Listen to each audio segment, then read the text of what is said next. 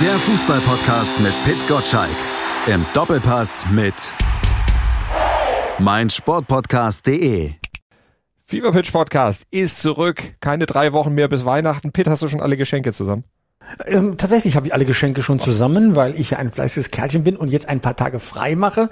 Dann habe ich meine Hausaufgaben erledigt und kann umso relaxter die Weihnachtszeit genießen. So, und du bist total im Stress und ich nicht. Ich finde, das ist eine gerechte Verteilung. Ja, so siehst du das wieder. Ich muss ja nächste ja. Woche auch hier noch podcasten. Du bist ja dann schon gar nicht mehr da. Du machst dir dann schönen Laun, aber der Kollege Steudel ist schon da. Für einige ist das vielleicht ein Grund, dann auch mal wieder reinzuhören hier. Ja, ja Kollege Steudel fordert dich vor allem nicht so heraus. Das ist für dich dann quasi ja, auch schon äh, äh, vor Ruhestand am Mikrofon. Äh, äh, das gönne ich dir auch von ganzem Herzen. Äh, ich glaube, es war für alle ein anstrengendes Jahr und äh, ein paar Tage relaxen tut uns allen äh, gut. Mir vor allem, ich erhole mich so von dir, dass ich dann nächstes Jahr mit dir große Pläne verfolgen kann. Na, das wird doch spannend. Da könnt ihr euch schon mal drauf freuen. Naja, wir freuen uns auf jeden Fall dann auch schon mal auf die nächste Woche. Für mich ist das auch so ein kleines Geschenk, mich dann ein bisschen auszuruhen. Julian Nagelsmann hat gestern auch schon ein Geschenk gekriegt. Dennis Undaff hat nämlich erklärt, wenn er angerufen werden würde, würde er gerne für die deutsche Nationalmannschaft spielen. Ist das für Nagelsmann aus deiner Sicht ein schönes Geschenk? Das schöne Geschenk wäre, wenn er mich anrufen würde. Ich würde auch für die Nationalmannschaft spielen. Oh also jetzt mal ganz im Ernst, das ist ja wohl eine Selbstverständlichkeit, wenn der Bundestrainer dich anruft, um dich einzuladen zur Nationalmannschaft, dass du dich darüber freust. Also wer da keine Freude empfindet, äh, sollte vielleicht auch über den Sinn seines Berufes nachdenken. Natürlich ist das toll für ihn. Der kommt aus dem Nichts, schießt äh, Tore am Fließband, spielt die Saison seines Lebens ja, manchmal geht's zu schnell, aber wenn er das Momentum hat, klar soll er dann zur Nationalmannschaft eingeladen werden und dann vorstellig werden und dann sieht man ja, wie er da zurechtkommt. Aber das ist eigentlich eine Selbstverständlichkeit, dass man sich freut, wenn der Bundestrainer anruft. Also du freust dich, ich freue mich und ich glaube, unser Gast ähm, in der Leitung wird sich auch sehr darüber freuen, wenn der Bundestrainer ihn einladen würde, ein Länderspiel zu bestreiten. Der hat sich vor allen Dingen gefreut, dass wir ihn angerufen haben und eingeladen haben. Matthias Esch ist bei uns heute, Moderator, Reporter, unter anderem bei The Zone, bei Zeiglers wunderbarer Welt des Fußballs. Da habt ihr ihn sicherlich auch schon mal gesehen. Er ist Podcaster bei der Gästekurve und heute bei uns. Hallo Matthias. Hi ihr zwei und herzlichen Dank für die Einladung. Die Freude war groß, oder? Ja, selbstverständlich. Also jetzt muss nur noch Julian Nagelsmann anrufen. Also dann ist, äh, kann Weihnachten kommen. Und ähm, ich muss direkt bei Dennis Underf reingrätschen. Da bin ich immer so ein bisschen stolz. Ich fühle mich da so ein bisschen wie ein Spielerscout. Ich habe den so ein bisschen mitentdeckt. Also es war ehrlich gesagt eigentlich totaler Zufall.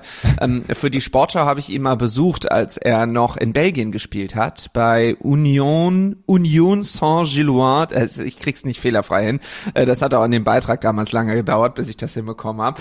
Und äh, da hat er auch schon eine sehr starke Saison damals gespielt, war Torschützenkönig in Belgien, dann ist er in die Premier League, jetzt nach Stuttgart und ich muss sagen, ich freue mich wirklich sehr, dass er jetzt wahrscheinlich diese Möglichkeit bekommt. Es ist nämlich vor allem ein super netter Kerl, also und auch ein Typ, also nicht ein, kein, kein langweiliger Fußballer, wirklich nicht. Also das ist ein äh, gewitzter, witziger, ja, guter Stürmer einfach vorm Tor, oft eiskalt, äh, aber auch gestaltet das Spiel mit. Hoffentlich, hoffentlich, hoffentlich äh, klappt das mit ihm. Also das äh, hätte ich jetzt sofort mal reingehakt, weil ich habe ihn im Sportstudio gesehen und fand ihn mega sympathisch. Das ähm, ist ja. einer, der auch eine Brücke zu den Fans dann aufbauen kann, weil er sehr bodenständig rüberkommt. Und wenn ich das jetzt richtig verstanden habe, würdest du das auch bestätigt sehen, wenn man ihn persönlich trifft? Absolut, und das ist ja auch was, was der deutschen Nationalmannschaft oft fehlt. Also ich finde, finde äh, erstaunlicherweise der andere Stürmer, der oft im Einsatz ist, Niklas Füllkrug, ist einer der wenigen, ähm, der da auf einer ähnlichen Ebene unterwegs ist. Und ja, Dennis ist aber auch jemand, der einfach, also der macht auch äh, während so einem Interview ohne Ende Witze. Da kam dann damals, wir haben äh, direkt vorm Stadion gedreht. Das ist ganz toll da bei dem Verein. Da ist so eine schöne Fankneipe direkt vorm Stadion, wie man sich das ja so ausmalt sozusagen. Und da kamen natürlich auch viele Fans vorbei, haben dann auf Französisch mit ihm geredet, auf Deutsch, auf Englisch Englisch und ähm, er war nicht immer in allen Sprachen so ganz sicher und hat das auf so charmante Art und Weise gelöst, wie man das nur machen kann. Also das wäre wirklich jemand, der der Nationalmannschaft sehr, sehr gut tun würde und das Wichtigste natürlich aus der Sicht von Julian Nagelsmann, der weiß, wo das Tor steht, also der Dennis Undaff und ähm, ja, es wäre jetzt im Hinblick auf die EM vielleicht noch die Entdeckung so kurz vor dem Turnier, weil lang ist ja nicht mehr. Aber weißt du, was ich gerade mit Schrecken feststelle, Malte? Na? Als Deutschland das letzte Mal Europameister wurde, wie wir ja wissen, 30. Juni 1996, war Dennis Undaff noch gar nicht geboren. Jetzt fühle ich mich alt. Ja, er ist schon 27 Jahre alt, aber am 19. Juli, also fast drei Wochen später geboren. Das macht mich fertig. Also ähm, ja. der muss kommen, der ist unbelastet. Ich sag's mal so. Matthias, wenn du dich so gut im Scouting auskennst, den entdeckt hast, hast du nie noch irgendwo einen Abwehrspieler? Ja, also da müsste ich natürlich erstmal in meinen Verein schauen bei BVB und da kann ich euch sagen, also da, einen Abwehrspieler kann ich ja leider nicht empfehlen, weil da hat der BVB selber Bedarf. Wobei ich es erstaunlich finde, dass Nico Schlotterbeck zum Beispiel regelmäßig im Verein schon die richtigen Leistungen zeigt, ähm, aber leider nicht immer. Da reden wir bestimmt später auch nochmal drüber. Also was das angeht, wird's schwierig. Und ja, tatsächlich, da ist eigentlich der noch größere Bedarf, was man jetzt so vor ein, zwei Jahren nicht unbedingt gedacht hätte. Aber ähm, ja, also was die EM angeht, es gibt ein paar Spieler da hinten mit Tar, der ganz anständig spielt. Hummels spielt eigentlich auch keine so schlechte Saison. Und Rüdiger ist auch kein Verkehrter, wenn man Kimmich auf rechts spiel, äh, stellt, könnte man das alles so machen. Vielleicht David Raum auf links und nicht Kai Havertz. Also ähm, das ist schon okay. Man kann mit dieser Truppe schon da antreten bei der EM, aber irgendwie die Balance fehlt und die Konstanz einfach. Das also ist ein ist schon Problem okay, ist mir zu bei wenig. den deutschen ist Nationalspielern. Schon ist ja. schon okay, ist mir ehrlich gesagt zu wenig für die Nationalmannschaft. Ich sag's mal so, ich will Borussia Verstehe Dortmund zugute halten. Von den Spitzenclubs äh, gehören die halt zu denen, die auf eine deutsche Abwehr setzen und damit auch etwas für die Nationalmannschaft tun. Mit Süde, Schlotterberg, ja. Hummels, ja. Während die Bayern ja lieber Kräften aus dem Ausland äh, ähm, vertrauen, äh, aus, aus Südkorea, aus, aus den Niederlanden und aus Frankreich. Ähm, deswegen mag ich BVB da nicht so direkt ähm, kritisieren. Nur zur Wahrheit gehört auch, ist ja ganz gut, ist zu wenig, um bei der Europameisterschaft eine bessere Rolle zu spielen. Man braucht äh, Drecksäcke, wird jetzt Rainer Kalmund sagen, da hinten drin. Und so ein Rüdiger hat zu viele Ausfallserscheinungen. Mats Hummels ist einfach zu langsam im 1 gegen 1 bei Laufduellen. Und Schlotterbeck ähm, ist fehleranfällig und Süle leider niemals fit in seinem Leben. Ähm, also äh, ich bin echt verzweifelt, was diese Abwehr betrifft. Ähm, Würde es nur nicht gerne unbedingt am BVB festmachen, sondern tatsächlich haben wir etwas verloren, was Deutschland mal ausgezeichnet hat, nämlich eine Abwehrstärke, dass hinten die Null steht. Das kriegen wir offenbar nicht mehr so hin. Da muss man ja nur auf die Ergebnisse der Nationalmannschaft schauen. Aber Borussia Dortmund natürlich ein gutes Stichwort, auch wenn du sagst, äh, du möchtest jetzt die Dortmunder da nicht für verantwortlich machen, aber für ihre eigenen Leistungen können wir sie ja verantwortlich machen und die waren ja in der letzten Zeit wechselhaft und ganz zuletzt nicht mehr so wirklich berühmt. Vor allen Dingen der Ansatz, wie die Dortmunder Spiele bestreiten, gegen Leverkusen sich hinten reingestellt haben, jetzt auch im Pokal sich hinten reingestellt haben gegen den VfB Stuttgart. Angsthasenfußball wurde das genannt. Matthias, du hast dich eben schon als Dortmund-Fan geoutet. Kannst du da noch guten Gewissens Fan sein? Ja, also ich sag mal so, Fan ist man ja ein Leben lang von seinem Verein. Das, äh, ne, also das, was wir, also das muss ich jetzt niemandem erzählen, der vielleicht HSV-Fan ist oder so. Also da muss man durch, durch, durch dick und dünn zusammengehen. Das tue ich auf jeden Fall. Nur klar, seitdem Jürgen Klopp den Verein verlassen hat, gibt es immer wieder Unruhe. Diese Unruhe wird nicht kleiner. Auch jetzt natürlich gerade nach der letzten Saison, wo man es auf dem Silbertablett liegen hatte und es halt einfach nicht genutzt hat. Daraus entstehen einfach Fragen. Und ich bin ja jetzt selber inzwischen so jemand, der in oder schon eine Weile, aber jetzt auch seit einer seit einer Weile auch mal als Field Reporter am, am, am Spielfeld dran steht und die entscheidenden Fragen stellt. Und früher habe ich mir immer gedacht, ach, der BVB wird in der Öffentlichkeit immer doch sehr zerrissen teilweise. Ist das denn überhaupt gerecht? Und ja, je intensiver ich mich damit befasse und je mehr ich in diesem Geschäft selber unterwegs bin, desto mehr muss ich sagen, ja, das ist gerecht, weil es gibt einfach zu viele Punkte, die Borussia Dortmund anbietet. Und es gibt immer wieder so wechselhafte Leistungen, dass man nie zu einem Schluss kommt und sagt, es liegt wirklich nur an der Abwehr, es liegt daran, dass irgendwie die Mannschaft nicht eingespielt ist, es liegt an der Mentalität, sondern gefühlt ist es immer was Unterschiedliches. Und dann nehmen wir mal einen Spieler wie Jamie Bino Gittens, ja? Guter Spieler.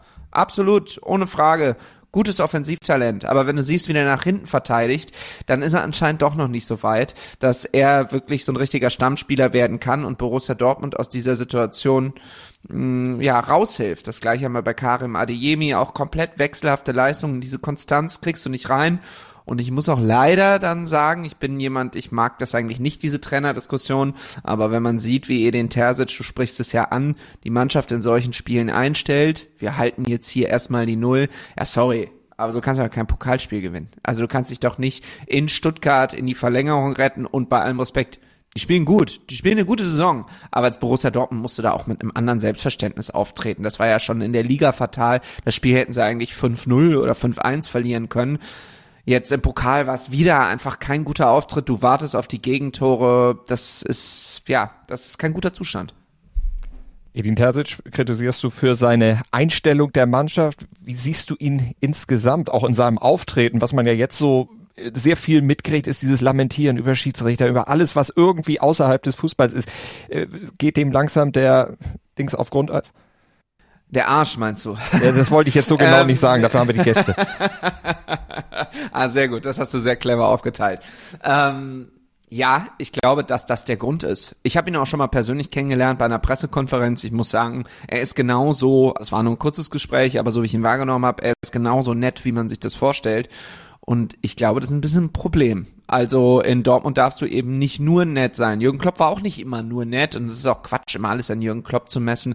Äh, das habe ich zwar jetzt schon zweimal gesagt, ich weiß aber selber, diese Ära ist vorbei, da darf man sich jetzt nicht so dran klammern. Aber trotzdem ist das einfach ja, das ist einfach was, das vergisst du in Dortmund nicht, weil du damals gesehen hattest, du hattest mit weniger Möglichkeiten, der Kader war am Anfang, als Jürgen Klopp übernommen hat und auch in der Double-Saison ähm, schlechter eigentlich als der jetzige, so von den, von den einzelnen Spielerwerten. Das hat sich seitdem natürlich auch nochmal verändert, aber Jürgen Klopp hat diese Spieler so stark gemacht. Und das hast du seitdem bei keinem einzigen Trainer mehr gesehen, dass ein Trainer wirklich die einzelnen Spieler so stark verbessert. Edin Terzic hat das mit einigen Spielern mal eine Zeit lang hinbekommen und dann hat es wieder nicht geklappt. Und ich glaube, der merkt, ähm, ich komme hier einfach nicht weiter. Und gut, was soll er jetzt machen? Er ist ja nicht bekloppt, also er, er tritt ja jetzt nicht einfach so, äh, ja, äh, da haben wir wieder den Klopp. Ähm, er tritt ja jetzt nicht einfach so mir nichts, dir nichts zurück, er muss natürlich sein Ding jetzt durchziehen. Ich glaube aber langsam ahnt er selbst, es ist ganz nett, dass Hans-Joachim Watzke ihm so den Rücken stärkt, aber das wird jetzt keine Ehe für die Ewigkeit. Pitt, wie stehst du zu Terzic? Naja, ähm, ich verzweifle erstmal an der Mannschaft des BVB. Ich gucke dann erstmal auf diese Spieler. Äh, die legen wahnsinnig gute Spiele hin, wie beim 3 zu 1 äh, in Mailand in der Champions League. Ähm, also wirklich äh, beeindruckend. Und dann kommen Pokalspiele wie äh, diese Woche beim VfB Stuttgart, wo du mit Angsthasenfußball 0 zu 2 verlierst. Das sind die zwei Gesichter des BVB. Ähm, da gibt es jetzt zwei, vielleicht sogar drei Gründe dafür, warum da kein einheitliches Auftreten sichtbar ist. Das eine ist natürlich die Zusammensetzung des Kaders. Du brauchst Siegertypen. So ein Emre Can ist ja schön, dass er hinterher am TV-Interview zu großer Leistung aufläuft und sich gegen alles beschwert, was in der Mannschaft los ist. Ähm, er sollte das vielleicht mal vor dem Spiel machen, um die Mannschaft aufzurütteln, dass sie mit der richtigen Einstellung reingeht. Ja, also das ist schon alles Wohlfühl-Oase da beim BVB und vielleicht brauchen sie ein bisschen mehr Druck von außen, um sich den Allerwertesten äh, sag mal, aufzureißen. Das zweite ist dann der Trainer, der dafür verantwortlich ist. Ich bin überzeugt davon, die wissen alles über Taktik, über ihre Laktatwerte und wie der Gegner sich äh, äh, bei jedem Grashalm äh, verhält. Aber die Einstellung, dafür ist der Trainer dann da. Das sind seine Ansprachen, das sind die persönliche Betreuung von Spielern, das ist dieses Rauskitzen der letzten Prozentpunkte. Das klingt immer sehr martialisch, ist es dann auch. Dafür ist der Trainer da, die erstens bei guter Laune und zweitens zur Leistungsförderung anzuheizen. Und wenn er das nicht hinkriegt, diese Formschwankung rauszuholen, vorige Saison ist das ja über Strecken gelungen, aber die Saison wieder nicht, dann ist er vielleicht auch der falsche Trainer. Da muss man jetzt mal gucken, reicht es mit diesem Trainer, sich immer für die Champions League zu qualifizieren oder will man oben angreifen? Dann braucht braucht man auch jemanden, der ein Siegertyp ist. Und das muss ich halt bei tatsächlich noch mal rausstellen, dass ein Siegertyp ist. Ein DFB-Pokalsieg ist einfach zu wenig, den er vor Jahren geholt hat, sondern mit der Truppe kannst du halt Meister werden. Zumindest musst du nahe dran sein. So, und das dritte ist das Umfeld. Ja, das Umfeld will immer so, so ein Rumoren großflächig. Nee, vielleicht muss man mal einzelne Spieler auseinandernehmen und mal richtig an den Pranger stellen, damit auch jeder Spieler sagt, Mensch, ich muss mir ja hier alles, ich muss ja hier alles geben, damit ich nicht am Fliegenfänger hänge. Das ist bei Bayern München anders. Da kann einer fünf super Spiele machen und im sechsten hat er einen Durchhänger. Dann wird dieser Durchhänger so thematisiert, dass er keinen zweiten mehr macht. Bei Dortmund sagt man, oh, da muss man ja Verständnis dafür haben, ist ja eine Mannschaft, hm, das ist ja ein ganz tolle Verdienste, hat er in der Vergangenheit gehabt. Nee, man muss im Herzen hier leben. Und da ist mir alles zu viel Wohlfühlphase bei Borussia Dortmund. Schon Bayer, also frühere Bayer Leverkusen Zustände. Äh, da muss man kritischer mit der Mannschaft umgehen. Und zwar schon so rechtzeitig, dass die Leistung auf den Platz kommt und nicht hinterher am Mikrofon des TV-Reporters. Aber bei Dortmund scheint man ja sich äh, dann intern kritische Stimmen dann einfach vom Leib zu halten, indem man sie rausschmeißt. Oder wie ist das mit dem Sportdirektor gelaufen, Matthias, aus deiner Sicht? Ja gut, also ähm, da muss ich jetzt aber dann auch mal sagen, wenn die Berichte so stimmen und dann steht da der Berater oder äh, der, ja, also es war ja ein Berater von Sebastian Kehl, der dann an der Loge steht und da so halb öffentlich über den Trainer schimpft. Also sorry, also das ist einfach schlechter Stil. Also äh, das macht man einfach nicht. So, also da, da, das ist dann auch egal, ob Edin Terzic jetzt gerade richtig gute Leistung oder richtig schlechte Leistung zeigt. Das, das macht man einfach nicht. Und da muss man auch sagen, da stimmt es im Verein nicht. Und ich muss Pitt absolut recht geben. Es gibt immer mal wieder diesen Vergleich zum FC Bayern München. Und das sage ich auch schon seit einer ganzen Weile die Kaderwerte, dass die mehr Geld haben, dass die den besseren Kader haben, ey, das ist doch geschenkt, das, ist, da müssen wir nicht drüber diskutieren. Ja, aber es geht einfach darum, wie dieser Verein geführt ist und wie konsequent dort gehandelt wird. Wenn wir jetzt mal auf die letzte Saison schauen, ist der FC Bayern ziemlich überraschend Gut, weil Dortmund zu dumm war, aber trotzdem, am Ende sind sie deutscher Meister geworden. Zum was weiß ich wie vielten Mal hintereinander, so viele Finger habe ich gar nicht mehr. Ähm, und dann schmeißt man aber trotzdem Oliver Kahn und Hasan Salihamidzic raus, weil die sich gewisse Dinge in der Saison geleistet haben. Ganz ehrlich, es ist richtig so. Das ist ein leistungsorientierter Sport und auch das, was Pitt gesagt hat. Ähm, ein Karim Adiyemi da muss man sowieso, hätte man schon stutzig werden müssen eigentlich, dass ein junger deutscher Offensivspieler äh, nicht vom FC Bayern umworben wird, der aber relativ kostengünstig von RB Salzburg in die Bundesliga kommen könnte. Da hätte der BVB sich eigentlich schon mal überlegen müssen, hm, ist ja irgendwie komisch, oder? Warum wollen die Bayern den denn nicht? Ja, die wollen den nicht, weil Karim Adiemi keine Konstanz zeigt und anscheinend jede Menge andere Dinge im Kopf hat, aber nicht in erster Linie den Fußball. Das siehst du einfach, wenn der spielt. Der hat doch das Talent, der hat doch das Zeug, da abzugehen. Letzte Rückrunde hat das mal ein paar Spiele gezeigt und dann ja, weiß ich nicht, hat er keine Lust mehr oder was. Und das ist absolut richtig, was Pitt sagt. Das ist dann zu viel Wohlfühloase in Dortmund und ja, so kommst du nicht an den Bayern vorbei. Und da geht es nicht in erster Linie darum, dass der FC Bayern in der Lage ist, einen Harry Kane für 100 Millionen zu holen. Ey, ist doch super, alles in Ordnung, sollen sie doch machen. Aber wenn Borussia Dortmund, es gibt 34 Bundesligaspieltage, 32 davon gewinnt und die zwei Spiele gegen Bayern München verliert, dann werden sie deutscher Meister. Und mit dieser Einstellung musst du da rangehen und nicht immer nach München gucken und sagen, ja, die haben so viel mehr Geld als wir, das ist alles so ungerecht. Das ist, äh, das ist Käse. Ja, und vor allem, vor allem, wenn man sich mal schaut, wie die Spielerwechsel sind zwischen diesen beiden Vereinen, ja. Sobald jemand bei Borussia Dortmund den Kopf aus der Masse steckt, ist Bayern da und holt ihn und verstärkt sich. Ja. Borussia Dortmund ja. umgekehrt bekommt Leute, die der FC Bayern gar nicht mehr haben möchte. Stichwort Süle, Stichwort Hummels. Und wenn deutsche Spieler auf dem Markt sind wie Füllkrug, die Bayern München gar nicht haben will, ja, dann hat Borussia Dortmund eine Chance, ihn äh, zu kriegen. Entdecken Sie im Ausland mal selbst eigene Spieler, Stichwort Bellingham. Ähm, die sind ja dann auch nur für eine gewisse Zeit dann da, Erling Haaland und so weiter. Das heißt, du baust ja nie mal Substanz auf um einen Spieler herum, der dich über Jahre dann trägt und in diesen Bereich dann hineinführt, wo du meisterwürdig bist. Und solange sich da nicht etwas ändert, das heißt ins oberste Regal greifen und mal über längere Strecke mit diesen Spielern arbeiten, dann wird das vielleicht auch nichts, weil das sind ja die Spieler, die dir das Siegergehen dann reinbringen in die Truppe. So gehen sie, wenn sie gut sind, wieder weg, weil sie anderswo noch mehr Geld verdienen und noch mehr Titel holen können. und äh, du bist dann quasi mit den unteren Regalen dann äh, zufrieden. So wird das aber auf Dauer nicht funktionieren. So ist übrigens auch die Kritik von Karl-Heinz Rummenigge zu verstehen. Der hat ja, obwohl er befreundet ist mit Aki Watzke, mal den BVB richtig angezählt, dass da nicht wirklich was wachsen kann, wenn man eben nur ein Ausbildungsverein ist. Was total auffällig ist, äh, ist, dass Jude Bellingham zum Beispiel und äh, Erling Haaland ja erstmal so richtig, richtig, richtig krass abgegangen sind, seitdem sie nicht mehr bei Borussia Dortmund spielen. Da siehst du ja, wenn die dann zu dem nächst besseren Verein wechseln, wo die Möglichkeiten noch mehr sind, wo noch professioneller gearbeitet wird, was dann überhaupt möglich ist, ja. Bellingham schießt auf einmal Tore ohne Ende. Gut, Haaland, das hat er in Dortmund auch gemacht, aber auf einmal ist er nicht mehr verletzt. Ja, und all diese Dinge sind aus meiner äh, Sicht auch kein Zufall. Also irgendwie scheint es bei Borussia Dortmund nicht mehr ein Problem zu geben, nicht mehr zwei Probleme zu geben, sondern ähm, seitdem man das letzte Mal Meister geworden ist, 2012, haben sich eine Reihe von Fehlern und Dingen da eingeschlichen, die man jetzt auch so leicht nicht mehr rausbekommt. Und ja, wie das jetzt von heute auf morgen sich ändern soll, weiß ich auch nicht. Aber wir haben jetzt ja auch genug Lösungsansätze genannt und es wäre schon mal ganz gut, wenn eines dieser Dinge mal besser werden würde. Da können die Dortmunder, wenn sie reingehört haben, vielleicht schon ein bisschen was mitnehmen dann fürs Topspiel am Samstag zu Hause gegen RB Leipzig. Matthias, was erwartest du denn da für ein Spiel?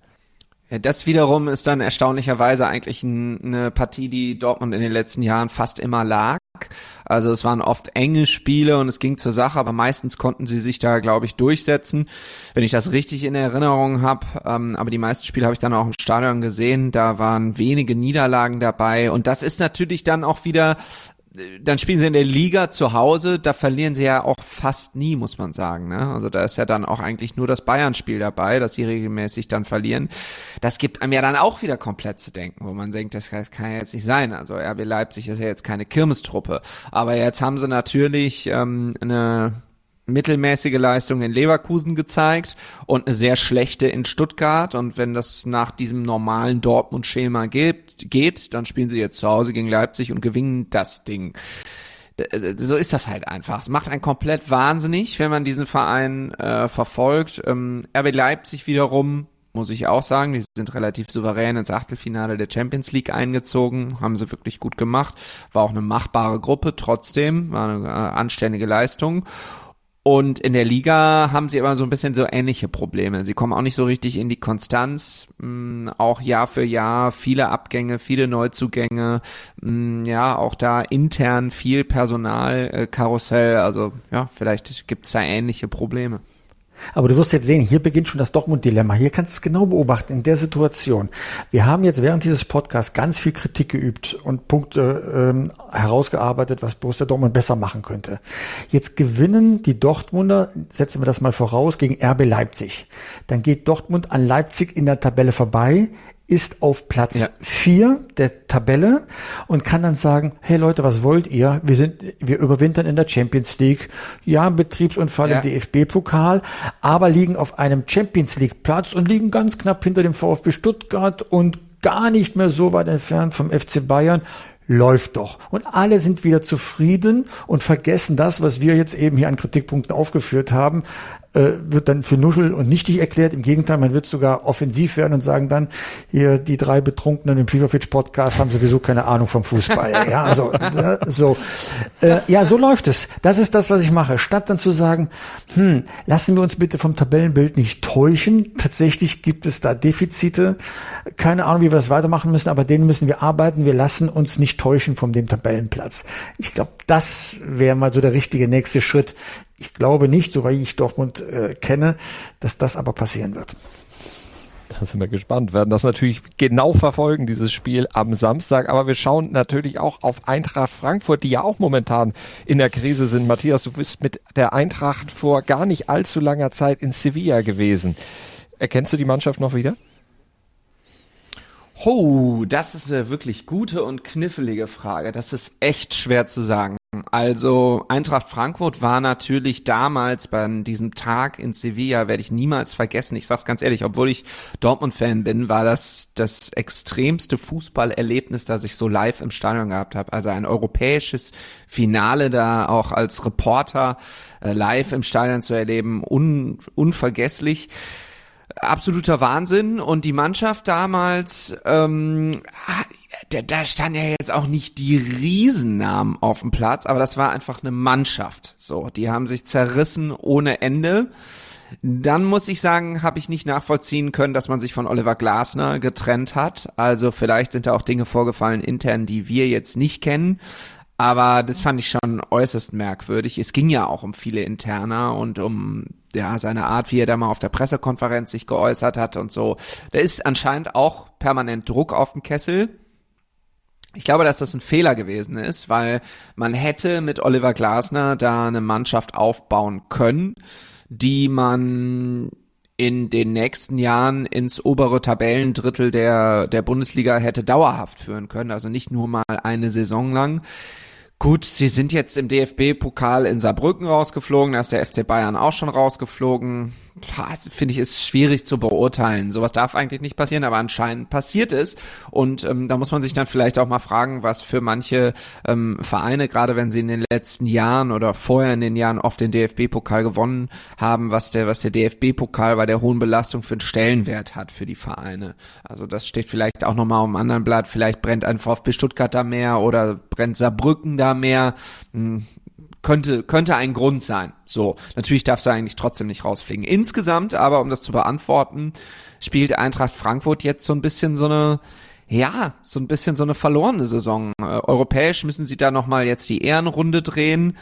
Sie haben mit Dino Topmüller einen jungen Trainer, der durchaus gute Ansätze liefert, finde ich, aber sie haben so ein bisschen auch die Chance vertan, Konstanz in den Verein zu bringen. Sie haben so ein bisschen das ähnliche Problem wie Borussia Dortmund, dass der beste Spieler, äh, in dem Fall war es Kolomuani, äh, am Ende der Saison dann immer geht. Ich finde, da ist es aber noch nachvollziehbarer, weil das dann einfach den finanziellen Umständen geschuldet ist und sie dann einfach wirklich auch dazu gezwungen sind. Das wäre der BVB vielleicht nicht immer, ist er meistens, aber vielleicht nicht immer.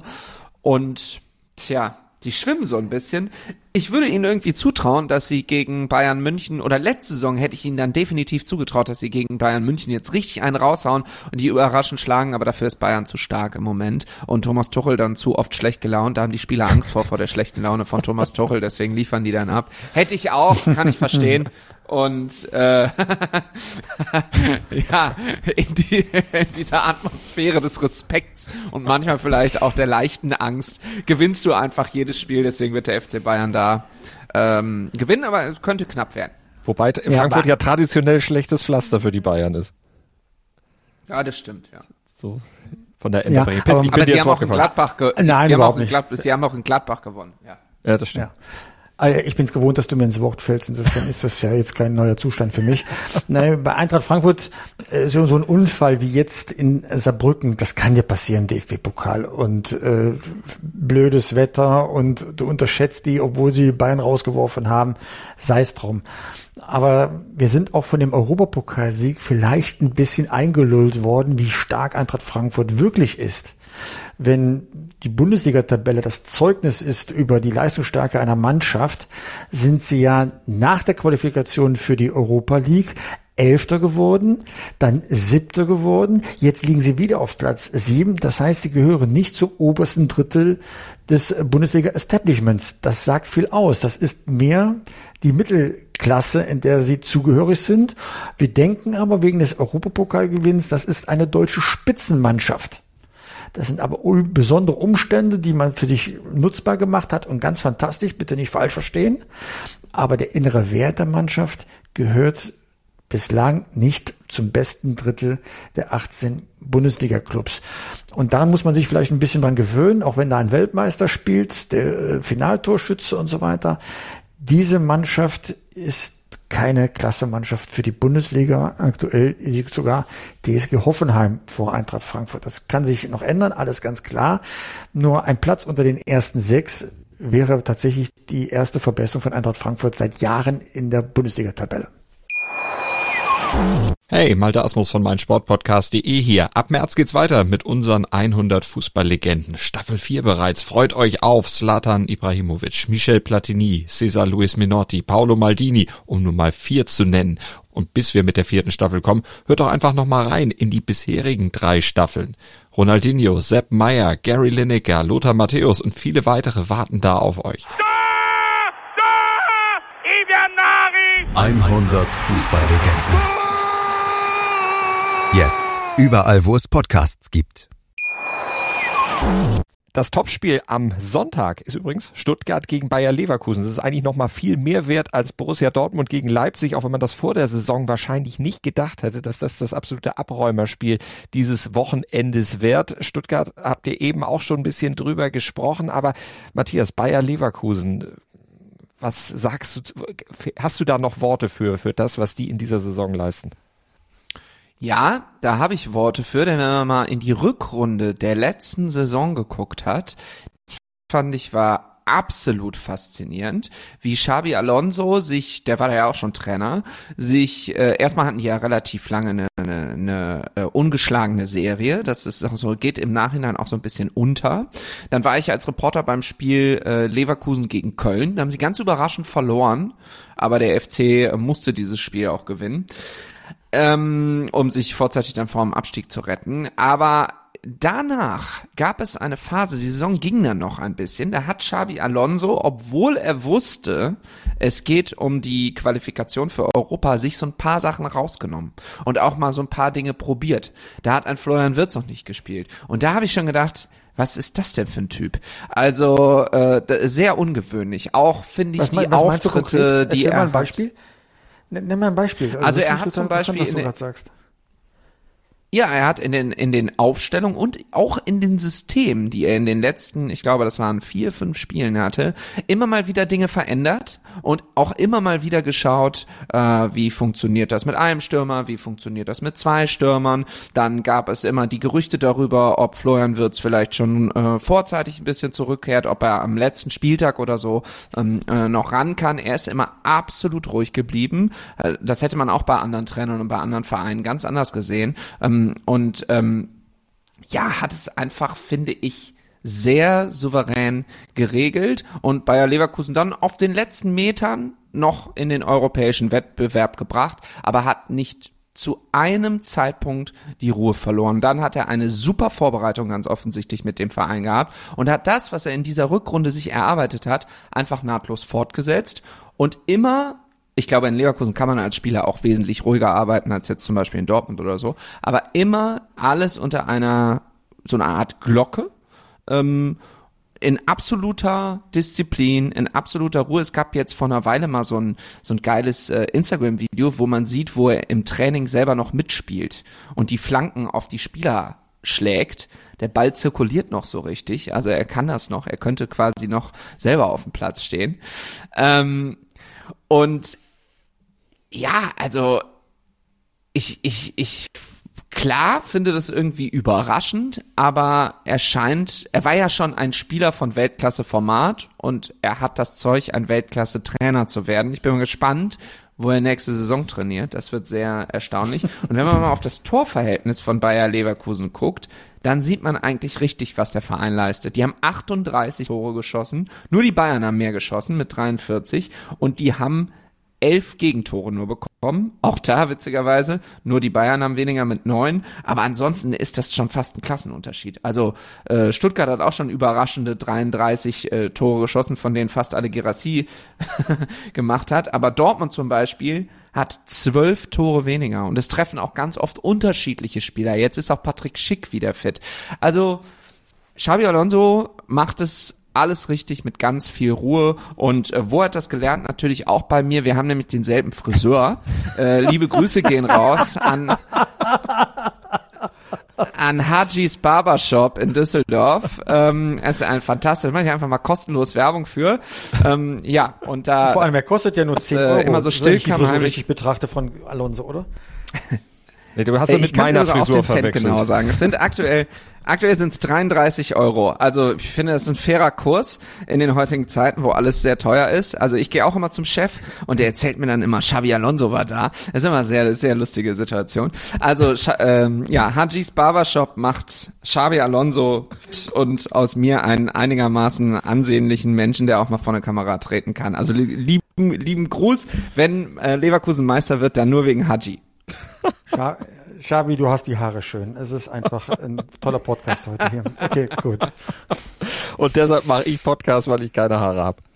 Ja, du hast ein Radiogesicht. Das hatten wir doch schon mehrfach hier ausdiskutiert. Ne? So, ja, genau. Terzic und Alonso, weil du sagtest, diese Ruhe, die er ausstrahlt, das ist ja auch im Grunde das komplette Gegenteil von Terzic, der ja im Moment keine Ruhe ausstrahlt, auf die Mannschaft auch nicht.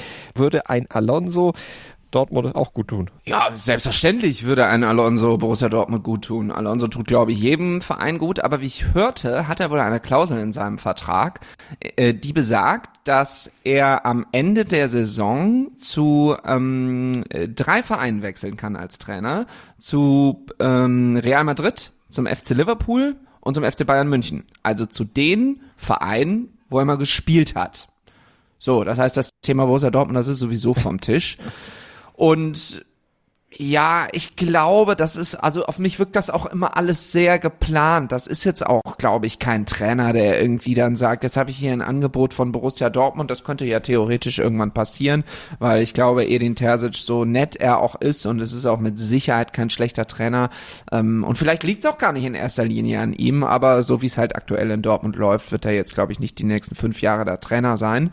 Das ist jetzt, glaube ich, keine steile These. Ähm, und natürlich, klar, dann wird man sich, ist jetzt egal, ob der dann in Leverkusen, so ist ja das Geschäft inzwischen, ist ja egal, ob er in Leverkusen gerade arbeitet oder nicht, da wird man sich auch nach Xabi Alonso umhören. Aber ich glaube, das ist für ihn, ist für ihn keine Option. Der mhm. wird da mindestens dieses Jahr ganz seriös zu Ende trainieren. Wer weiß, vielleicht gewinnt er einen Titel, vielleicht gewinnt er zwei, vielleicht gewinnt er drei, vielleicht gewinnt er auch null. Aber so oder so wird er ja, natürlich jede Menge für seinen Ruf getan haben als Trainer. Das ist ja auch absolut erstaunlich. Vorher hatte der ja auch quasi also so gut wie gar keine Erfahrung als Trainer. Also das ist quasi seine erste richtige Trainerstation. Das muss man sich auch mal reinziehen. Also das macht er wirklich, wirklich gut. Und vielleicht ist er ein bisschen früh zu Real Madrid zu gehen, aber ganz ehrlich, Carlo Angelotti, der hört auf und äh, widmet sich seinem Hobby Nudeln äh, und äh, Pasta, Pasta selber herstellen, sagt er ja immer im Interview. Und ja, da wird ein Trainerjob frei. Also, also wenn ich es jemandem zutrauen würde aktuell, dann Xabi Alonso. Sedan hat's ja auch einfach so gemacht und mal eben dreimal den Europapokal gewonnen, ne? Also, ne? also genau. ich genau. glaube, wenn du ein, ein, Verständnis für diese Spiele auf dem Rasen hast und sie dich akzeptieren, und das wird bei Alonso würde das der Fall sein, dann äh, kriegst du das auch hin.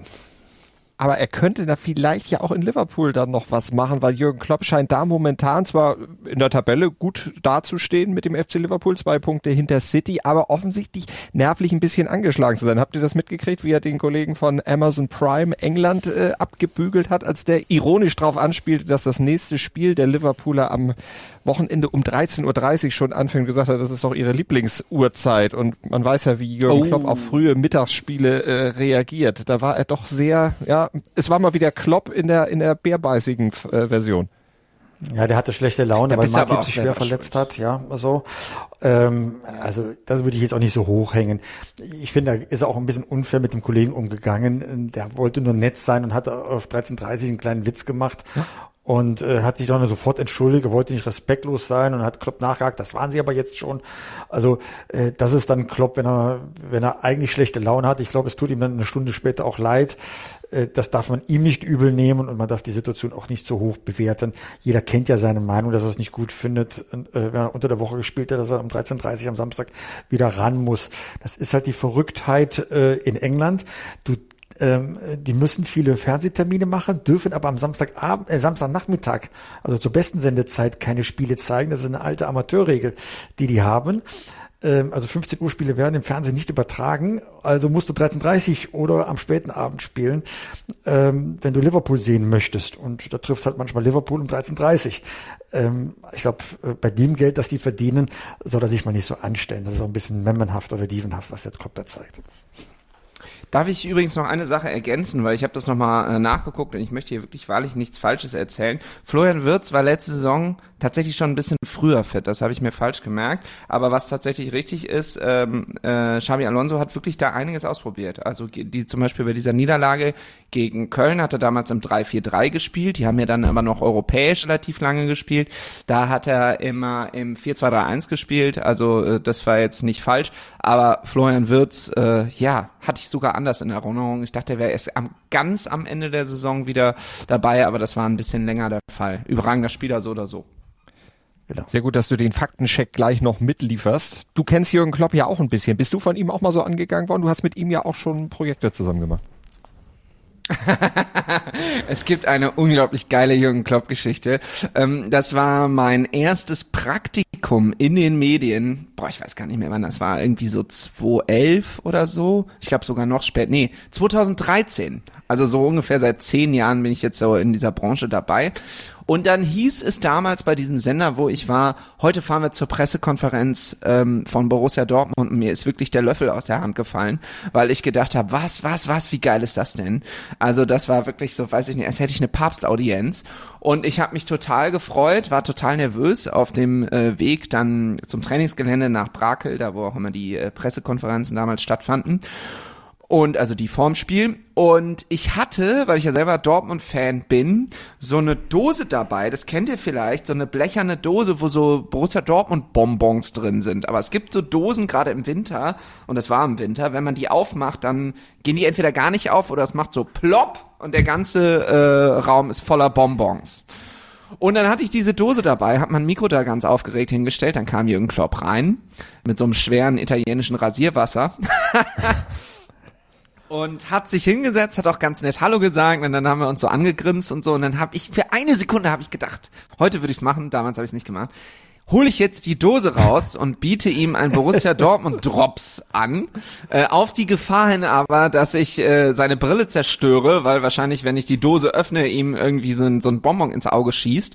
Ich hab's dann nicht gemacht Heute würde ich es machen, aber ich habe ihn als sehr ähm, angenehm wahrgenommen und im Rahmen des gemeinsamen Projekts, das wir hatten für die Brauerei Erdinger, kam es leider nie dazu, dass wir zusammen gedreht haben, weil diese klitzekleine Pandemie dazwischen funkte und wir dann sehr, sehr äh, viele Telefonate mit seinem Management in Liverpool hatten und wir wollten da vor Ort drehen und so weiter und ihn auch äh, zum Einzelinterview treffen. Das hat leider nicht stattgefunden. Das ähm, finde ich auf der einen Seite schade, aber auf der anderen Seite, wenn ich da auch so eine ungeschickte Frage gestellt hätte, oder eine ungeschickte Frage hätte ich wahrscheinlich nicht gestellt, aber ich, äh, ihr kennt mich, ich mache auch gerne mal einen Witz und ähm, ja, vielleicht wäre er da nicht gut drauf gewesen und dann hätte er mich wahrscheinlich auch rund gemacht wie ein Buslenker. Also von daher war es gar nicht so schlimm, aber das gemeinsame äh, Projekt war trotzdem schön und ich bin und bleibe absoluter Fan auch von ihm, das sage ich ganz ehrlich, aber aus journalistischer Sicht muss ich sagen, man hat's auch nicht immer leicht mit ihm.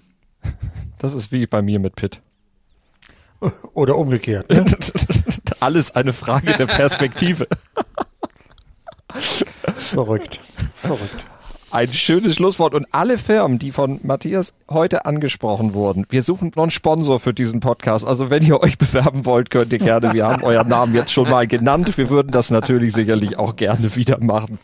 Und Matthias bekommt seine Provision dann. natürlich, natürlich. Ja, ja, von den Borussia Dortmund Drops wird das demnächst. Die auch. Genau.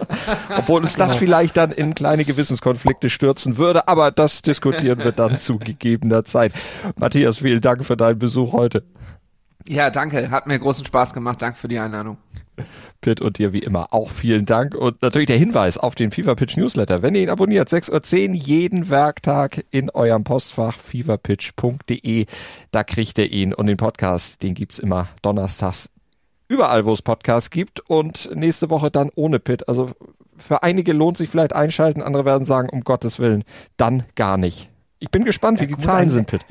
Da muss, da muss ein Stuttgarter jetzt mal ans Mikrofon. Wenn der, wenn der, wenn der möchte gern Schwabe, Alex Steudel, äh, also halb Grieche und halb Schwabe, ähm, äh, dann am Mikrofon ist und äh, ein bisschen die Form hat von Undorf und Girassi, dann wird es ein Weltklasse-Podcast. Ähm, da steht es eigentlich nur noch du im Weg. Bis dann. Schönes Wochenende. Ich bin dann Tschüss. quasi wie der HSV, der ja auch mit äh, Alex auch eine Verbindung hat. Genau, der Spielverderber schlechthin. Wie baut man eine harmonische Beziehung zu seinem Hund auf? Puh, gar nicht so leicht. Und deshalb frage ich nach, wie es anderen Hundeeltern gelingt, beziehungsweise wie die daran arbeiten. Bei Iswas Dog reden wir dann drüber. Alle 14 Tage neu mit mir, Malte Asmus und unserer Expertin für eine harmonische Mensch-Hund-Beziehung, Melanie Lippisch. Iswas Dog mit Malte Asmus. Überall, wo es Podcasts gibt.